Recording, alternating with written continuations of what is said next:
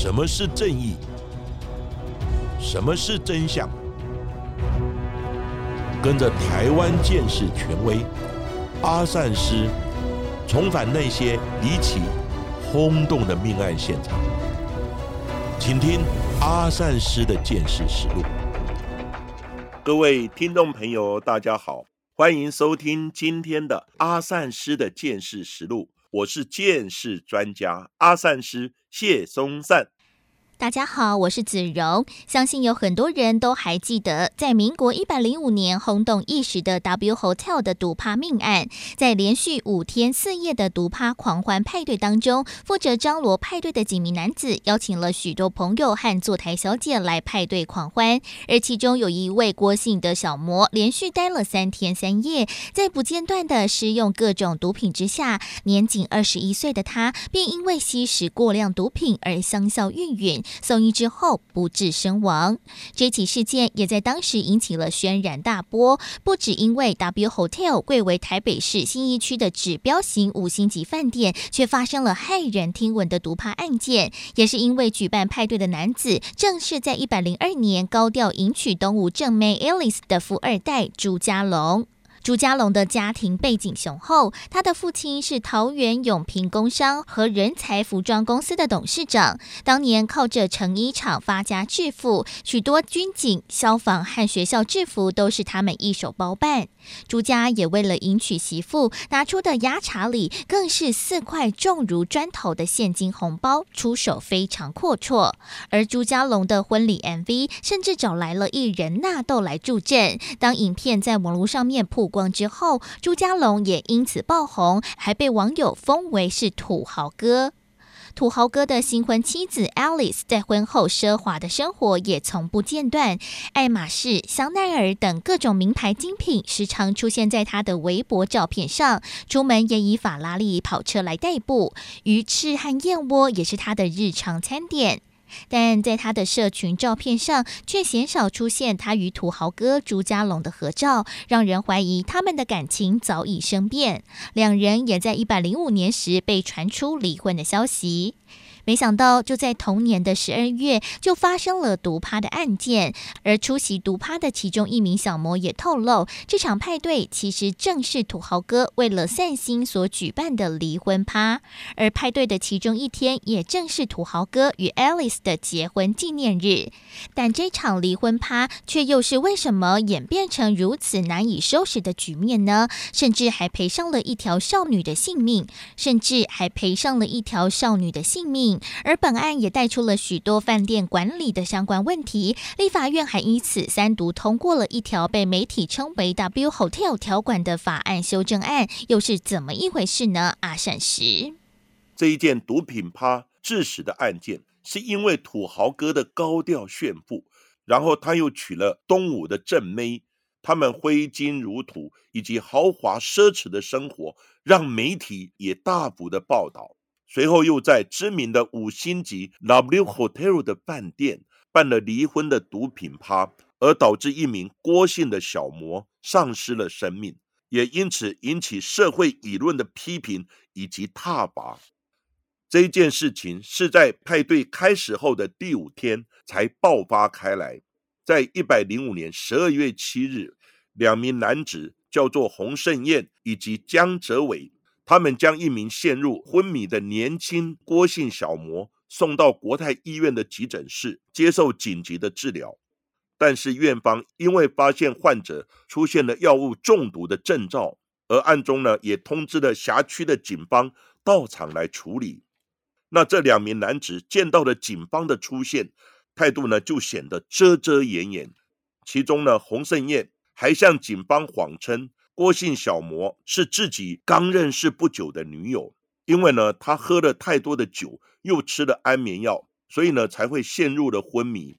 他并且还捏造了虚假的上车的地点，使得大安分局的员警无法在第一时间就发现案发的地点其实是在知名的五星级的饭店，就是 W Hotel。而后因为郭姓小魔的状况越来越严重，所以呢，国泰医院。赶紧呢，将他转往荣总呢来救治，但人因为混用多种的毒品，最终呢不治身亡。警方也循线查出真正的案发地点是在 W Hotel 之后，随即出动了警力前往饭店来勘查。但警方这时不仅因为被洪胜燕和江哲伟的谎言而耽误了时间，也在前往 W Hotel 之后，被饭店以保护客户隐私为由，拒绝他们进入房间搜证。直到警方经过了层层通报之后，才终于进到了事发的房间。但这个时候，房间却早已经被打扫干净，就连常常能发现关键证物的垃圾桶也被清洁一空，这使得警方无法采集相关的机证。也难以透过监视得知，在这五天四夜的毒趴当中，到底发生了什么事。监警只能想办法从其他方面取得破案线索。他们除了要调取 W Hotel 各处不同的监视器影像之外，也要尽快约谈曾经出入房间的相关人士，并且采集他们的毛发和尿液送验，才能和被害者郭姓小魔体内的毒品来做比对。虽然检警很快锁定了将被害者就是郭姓小模送医的洪胜燕、江泽伟他们两人，以及在十二月二日以 VIP 的资格来订房的土豪哥就是朱家龙，而朱家龙也很快的到案来说明，但他却对案情避重就轻，还供称自己只是因为身为 W Hotel 的 VIP。能够享有 VIP 的折扣，所以呢，才替朋友呢来代订客房。他还声称自己都在房间内看电视，对客厅里面实际发生什么事情，他根本就不清楚。而检警也发现，朱家龙竟然早已呢提前将自己手机内跟其他嫌疑人的通联资料，通通都删除掉了。他还声称自己对其他被找来派对助兴的女子，他都不认识，使得警方呢调查起来显得更为困难。而检警也在调阅毒品趴房间外的走廊监视器影像之后，发现除了最先锁定的朱家龙以及洪胜燕，还有江泽伟之外，在连续数日的毒品派对之中，进进出出的年轻男女。竟然高达有十多位之多。检警只能与时间赛跑，因为距离案发时间越久，参与毒趴的相关人士就越有可能串供或者是湮灭证据。也因为这起案件受到了社会的关注，也被媒体大肆报道，使得毒趴的涉案人员很有可能因为媒体的披露最新的进展与自己的利益冲突，或是害怕自己被社会批判而躲藏起来，也让警方担心会因此错过送验相关人士毛发和尿液的黄金时。间几名陆续到案说明的关系人，像是洪宪燕和一名绰号叫做江蒋的刘姓传播妹，也都坦诚，他们因为怕手机遭到扣押，在案发之后便将自己的手机丢弃损毁。另外，本该让警方获取更多资讯的被害者手机，却早已被另外一名参与者陈炳泽连同房内的毒品一并丢弃，使得警方的调查也再次的受挫。当然，警方在侦办毒品的案件之中，最重要的就是能够在现场或是嫌犯的身上查获呢相关的毒品证物，再加上采取涉嫌吸食毒品者的尿液以及头发来送验，以连结证明他们的犯罪行为。那如果有查获涉嫌人的话，那他们使用的手机呢，警方也要查扣，并且解析呢手机里面的通信对象。以及相关的内容，以厘清整个毒品案件流通的网络，并且查知提供毒品的上游线索。当然，如果手机里面的讯息已经被当事人删除掉了，其实呢，现在数位建视的技术已经非常的进步，基本上呢，应该都可以还原被删除相关的手机里面的讯息。但是呢，如果像微信等等，那可能就要透过呢特殊的管道联络，才能呢取得相关的资讯，它就可能比较有一点困难。那这些手机的讯息呢，在侦查方面是非常重要的。那本案为了查出呢进出毒品派对男女的真实身份，专案小组也花了大量的心力来查看呢饭店的监视器的影像。也分析了相关人士的通话记录，以及他们手机在这段期间基地台的位置，以及呢它移动的轨迹，并且还原了通话的内容，终于呢找出全部参加者的真实的身份。虽然其中有一些参与的传播小姐，他们声称自己当时是已经喝醉了，或是睡着了，所以呢对派对的过程交代不清。但是警方还是试图唤起他们对被害者的同理心，在警方小以大义之下，也逐渐的突破了他们的心防，使得警方在经过四十五天的侦查期之后，终于能拼凑出这五天四夜的狂欢派对之中到底发生了什么事情，并且从各方的说辞之中建立起派对参与人士彼此之间的关系。检警交叉比对多名关系人的说辞，并分析了参与人士遭到扣押的手机内容之后，发现土豪哥朱家龙不仅仅只是单纯替朋友订房，他竟是这一场毒趴货真价实的主办方，还与另外两位朋友洪胜燕和蔡义学一同张罗各类的毒品，提供给参与者来试用。而其他进出派对的男女，有些是负责供应毒品，有些则是被找来做陪助性，而最后进入派对的几名关心人，则是被叫来处理现场和善后的。原来这起案件要从民国一百零五年的十二月二号傍晚开始说起。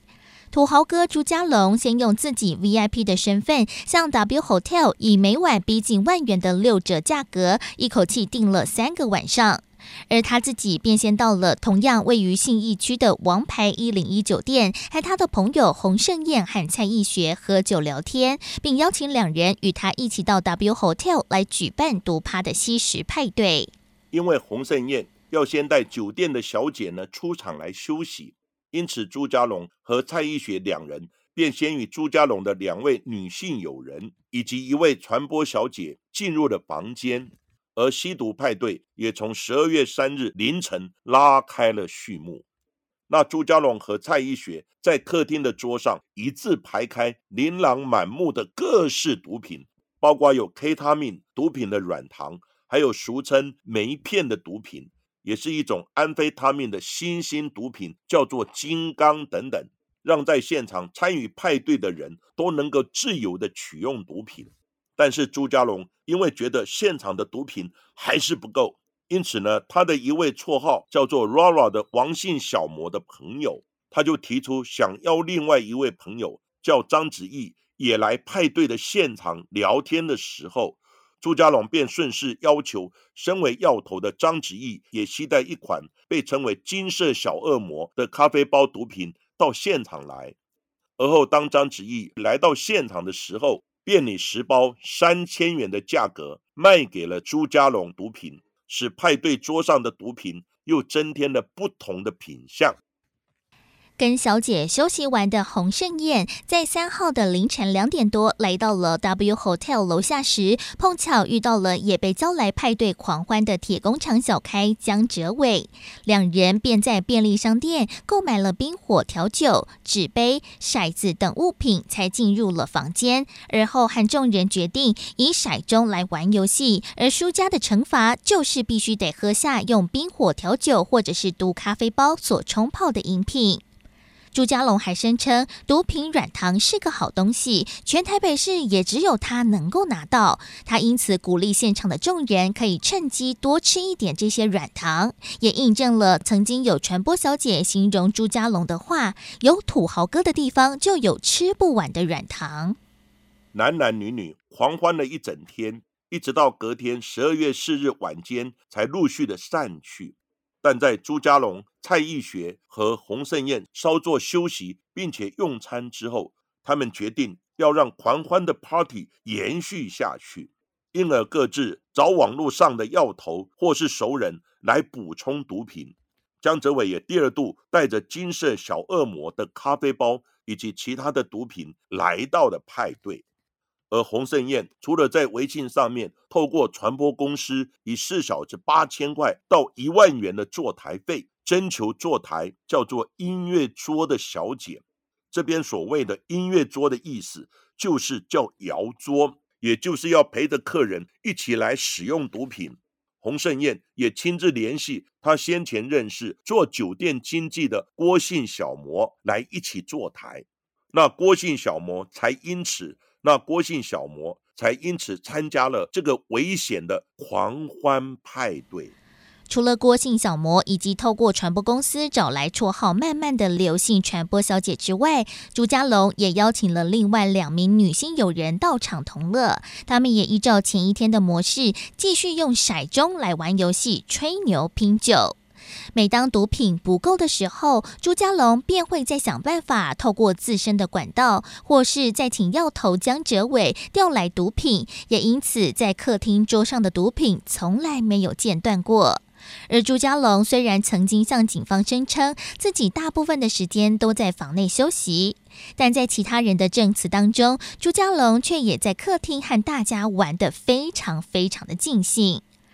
而朱家龙也两度向 W Hotel 的经理办理续住，众人就这样不知休息的连玩了好几天，各种毒品样样来，不仅喝了咖啡包，还抽了 K 烟，含了梅片，并吞了摇头丸，几乎没间断的混用多种毒品。主办人朱家龙在十二月六日凌晨三点多的时候，他有短暂的离开，而这时呢，房内的众人。因为嗑药太多而出现的疯癫的行为也越来越严重。其中一位王姓小魔叫 Rara，他目睹了传播小姐叫曼曼在连续服用多种毒品之后，开始出现身体不适的状况。除了眼神涣散，除了眼神涣散、语无伦次之外，甚至于呢还撞到墙。但在场的洪胜燕和蔡义学依然不以为意。只是继续玩游戏以及嗑药。那小魔 Rara 还用微信传讯息给有事外出的朱家龙，也对朱家龙提到，其中有一个女的有状况哦，她把我们都吵醒了，然后大家都怪怪的等话语。没想到朱家龙不仅不阻止派对的进行，或是通知饭店来退房，反而只用微信回了几句话：“真的还假的？”哈哈大笑，有四天呢，等等话语，他根本呢不将严重的情况呢来当真啊。而郭姓小魔同时也看到了现场恐怖的景象，他还曾经以微信的语音向自己台东的好姐妹来诉苦，他语带颤抖的对好友提到了。你知道刚刚有多恐怖吗？就是有个妹刚吃完半颗药，才吃完没多久，她就吐了。结果她又吃，她是自己要吃的，结果她就撞到墙了，很严重。而郭姓小魔最后也提到了毒趴现场，简直就像是到了另外一个世界，现场的人就像是群魔乱舞一样。这段短短的语音内容，还能听出郭姓小魔在这个时候的意识还算清楚。而根据其他的参与者的说法，因为在派对的这段期间当中，他玩游戏输了非常多次，所以也喝了不少杯毒咖啡，还吞了摇头丸等等。因此，到了隔天十二月七号的凌晨四点多，郭姓小魔也开始意识不清，甚至出现了反复穿脱衣服的状况。但洪胜燕和蔡义学却担心，假如将他送医的话，很有可能会曝光他们嗑药开趴的事情，所以决定先让洪胜燕一边安抚郭姓小魔，一边继续和新来的传播小姐以及蔡义学邀来的陈姓姐弟一起继续玩游戏。众人都没有将郭姓小魔的异状当成一回事。郭姓小魔因为身体不舒服，想要泡澡放松一下。所以呢，他便自行走进了浴室，但是过了好一阵子，他却迟迟没有从浴室走出来，而浴室里面也没有传出冲澡的声音。那绰号叫“酱酱”的刘姓传播小姐，才在当天早上七点多的时候，她想要进入浴室来关心，没想到她却发现郭姓小魔竟然瘫软在马桶上，还陷入了昏迷的状态。那酱酱眼见郭姓小魔意识已经不清了，赶紧透过自己的男友找上一名不具医生执照的吴姓男秘医。那秘医在赶到现场之后，为郭姓小魔注射了俗称排毒针的点滴。但是呢，排毒针它只是含有复合维他命 B 和食盐水等成分，根本无法起到有用的疗效，甚至郭姓小魔还出现大小便失禁、抽搐和高烧不退等现象。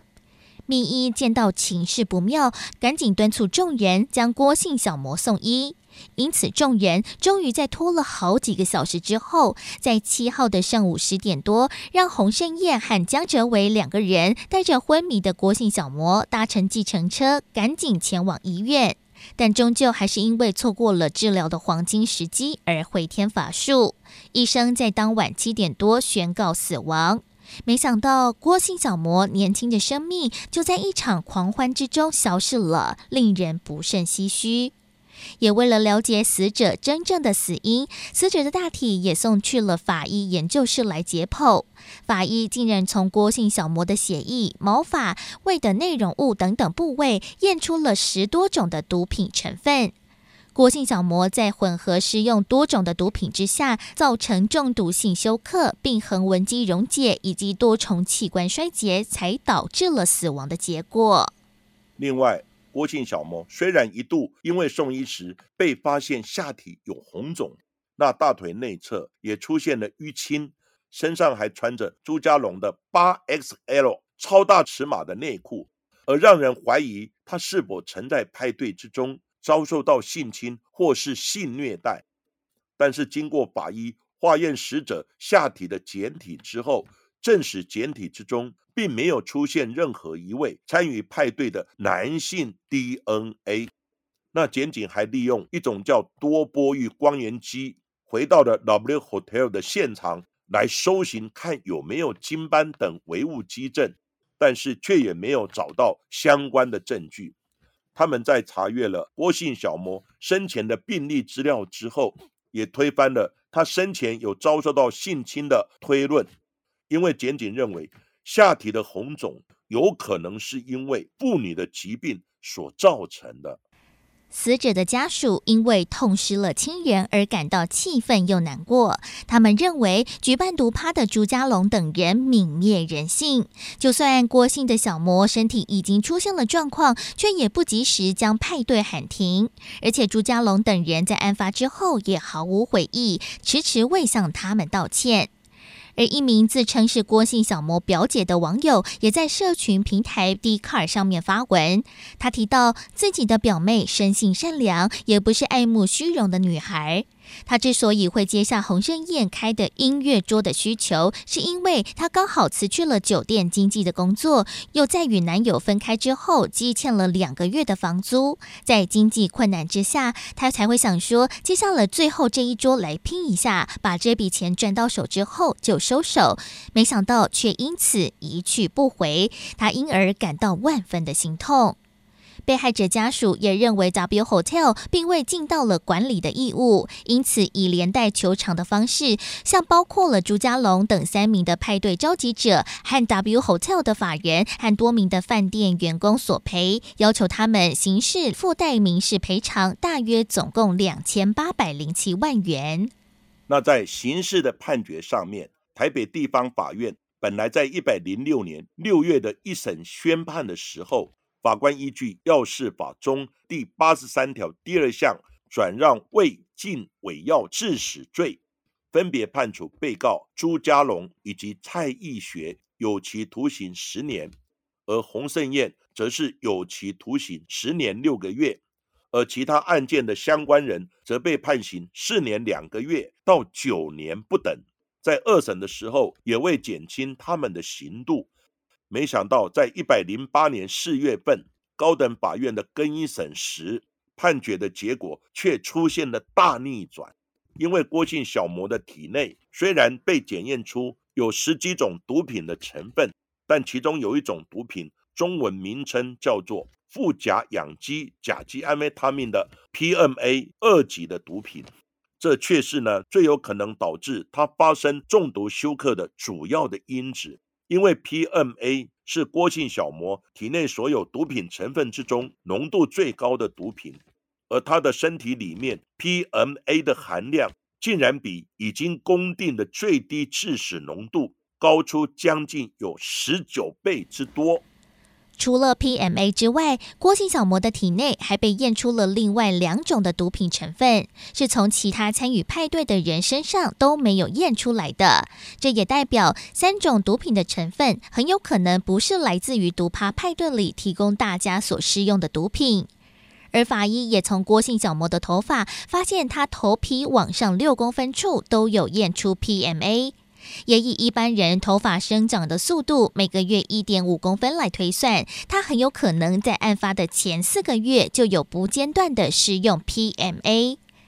高等法院因此在更一审时后，判定郭姓小魔的猝死是因为他长期服用 PMA 的毒品，无法认定与朱家龙等人提供的毒品有因果关系。也考量到朱家龙在事后已经和死者家属达成和解，因此改依照药事法中的第八十三条第一项，以转让伪药、禁药罪判朱家龙两年十个月，洪胜燕和蔡义学各两年六个月的有期徒刑，全案。定验，而朱家龙也因为在狱中表现良好，已经在一百零九年的六月七号提前出狱了。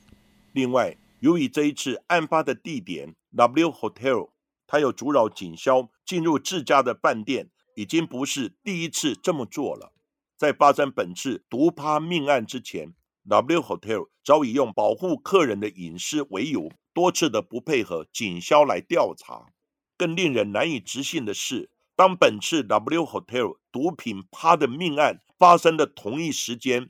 ，W Hotel 里面竟然同时至少有三个房间在开毒品的派对，但是饭店业者却都没有做通报，这也使得法务部发现修正法条已经是刻不容缓的事情，因此更加积极的推动立法院三读通过《毒品危害防治条例》第三十一条之一的修正案。就是增订知情不报的处罚条款。那条款中呢，明确的说明，像是饭店、旅馆和摩铁等特定营业场所，业者都有肩负毒品防治的责任。假如业者在发现自己的营业场所有旅客在吸毒或是持有毒品，却知情不报，那将会被处以十万到一百万的罚款。情节严重者还可能遭到勒令停业的处分。也因为这个修正案是 W Hotel 在本次毒趴命案中阻挠警方办案而促成的修法，也因此被戏称为 W 饭店条款。那新法已在一百零七年十二月十二日正式的上路实施。其实，毒品滥用一直以来都是国内社会治安上面严重的问题。而且毒品的泛滥，现在已经有年轻化以及侵入校园的情况，再加上新兴的毒品一直在改进变化，速度非常的快，而我们的法律修订以及呢将新兴毒品纳入管制药品的速度，根本追不上毒品变化的速度，加上呢一些特种营业或者是旅馆、摩铁等等呢。为了呢让客人助兴，所以呢也默许甚至提供毒品来吸引客人，而政府打击毒品的犯罪的措施也显得力犹未逮，因此也造成毒品的问题越来越严重，以及滥用毒品致死的案例也频频的发生。那阿三是认为呢，毒品的查缉呢跟禁绝本来就是非常艰难的任务。除了政府查缉作为的强度要加强之外，我们应该要修法加重毒品运输或贩卖以及使用者的刑法，以及呢辅导戒毒者可以免责等等，再加上社会舆论的监督、学校以及家庭的督促，还有反毒教育的先导，也是不可忽视。总归一句话，政府不能让人陷入毒品的深渊。导致一失足成千古恨，政府应该带领大家齐力反毒戒毒，大家同心协力来做好毒品禁绝的工作，这样子才比较会有成效。